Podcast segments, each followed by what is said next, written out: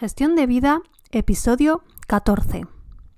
Hoy toca hacer un DAFO para ayudarme a tomar una decisión importante. ¿Me acompañas?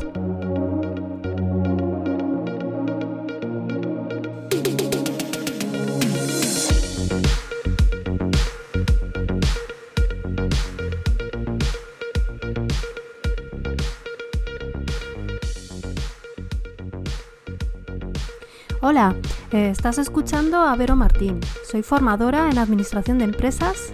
Actualmente imparto certificados de profesionalidad para perfiles administrativos, cursos para autónomos y clases online en contabilidad y ofimática.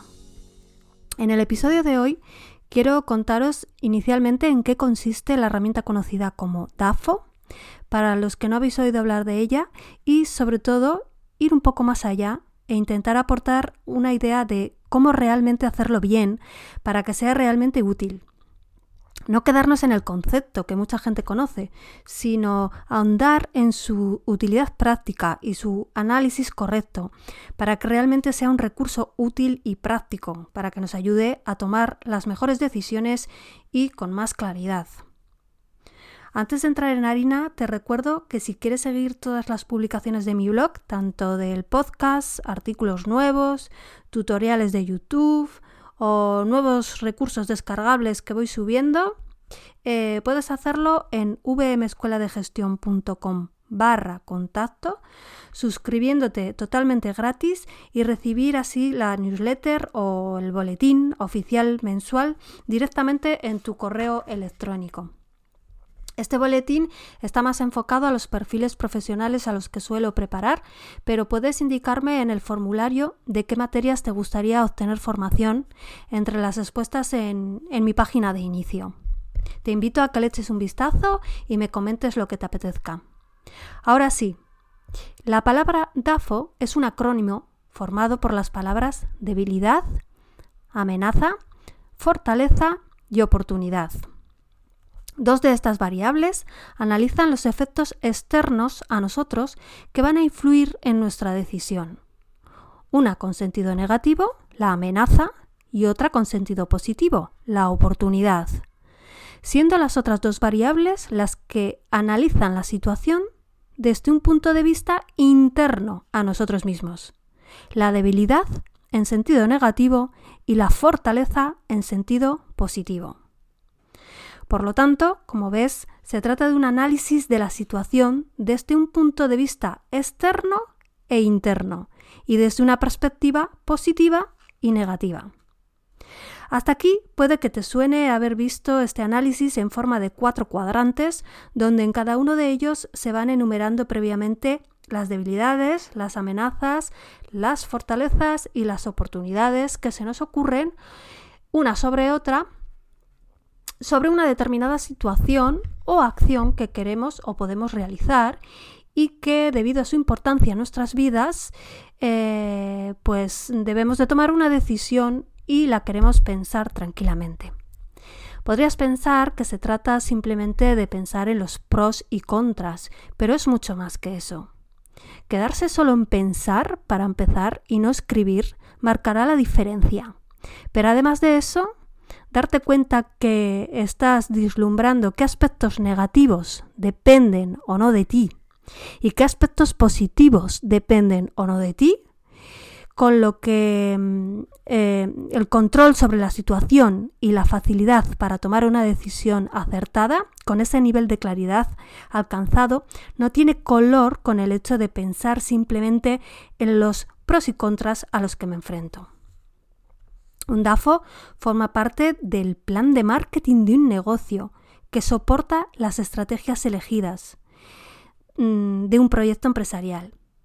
Pero no solo las empresas se benefician de su realización.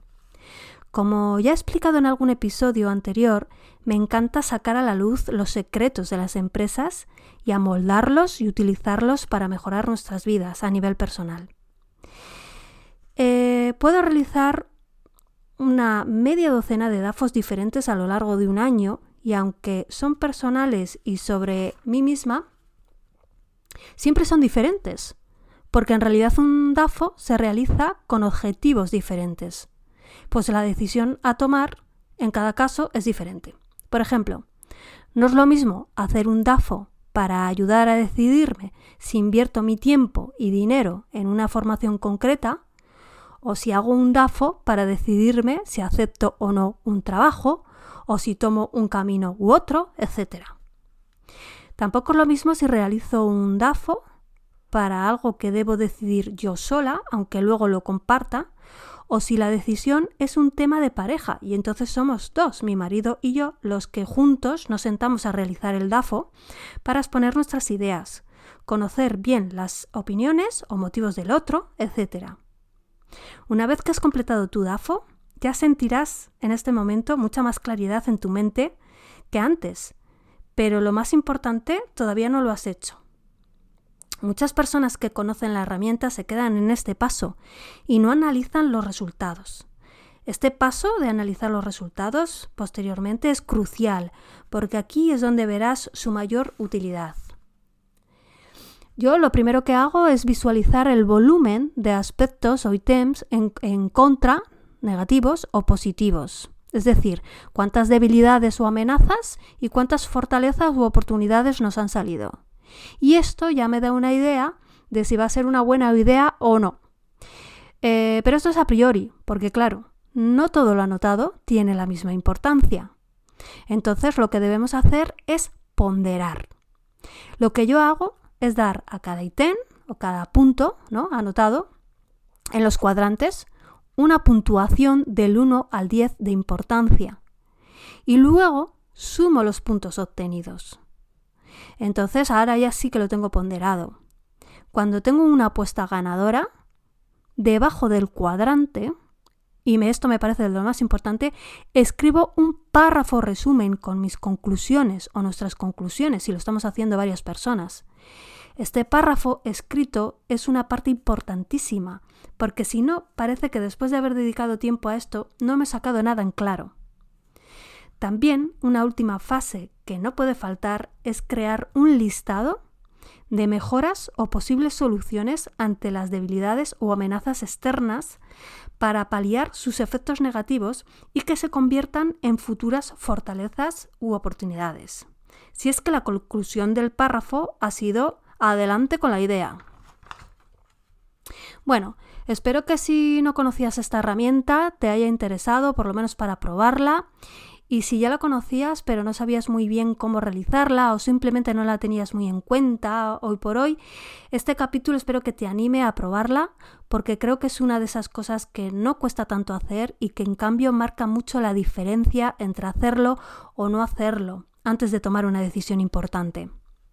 En próximos capítulos hablaré de otras herramientas complementarias a esta y os contaré, como siempre hago, cómo las utilizo yo para que os sirva de un ejemplo real. También quiero que sepas que puedes contarme si las utilizas o ya las estás utilizando y cómo te fue respondiendo a la pregunta que voy a dejar en Spotify. Y si te ha gustado este capítulo de hoy, ponme por favor las 5 estrellas en Spotify o en iTunes para que yo pueda saberlo. Bueno, un abrazo guerrera o guerrero de la vida. Pasa muy buenas, felices fiestas de Semana Santa, recarga pilas y nos escuchamos a la vuelta.